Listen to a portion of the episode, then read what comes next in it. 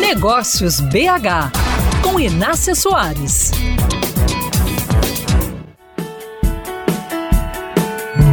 Qual a falta que você, empresário ou gestor, faz para o funcionamento do negócio? Se você passa o dia fora, se viaja, tudo funciona como deveria?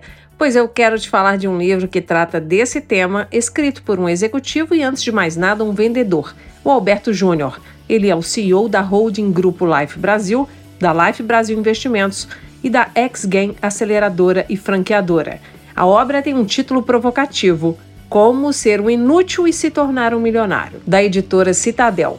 E antes que você ache que esse inútil aí é um convite para ficar à toa, Alberto Júnior deixa claro que antes você precisará ser muito, mas muito competente na formação e liderança de equipes, para então conseguir se tornar um inútil dentro do negócio. Perguntei ao Alberto Júnior dois segredos dele ao contratar.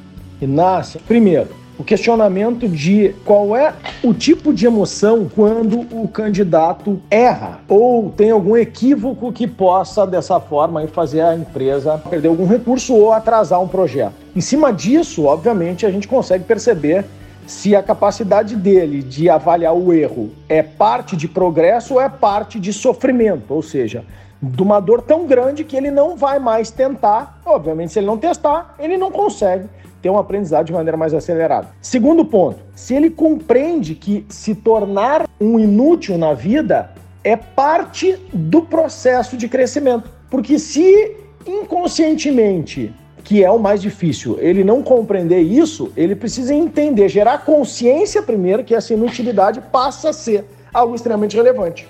Está aí um livro para presentear aquele seu amigo empresário que centraliza tudo e que carrega o negócio nas costas. E para encerrar, quero citar dois dos 12 princípios de um inútil competente e relevante. Fazer com que os outros se deem bem é a chave mestra da inutilidade. E dois, o equívoco é um sinal amarelo apenas. Então me conte, ouvinte, você está perto ou longe dessa meta? A gente se encontra nas redes sociais no meu perfil Inácia Soares.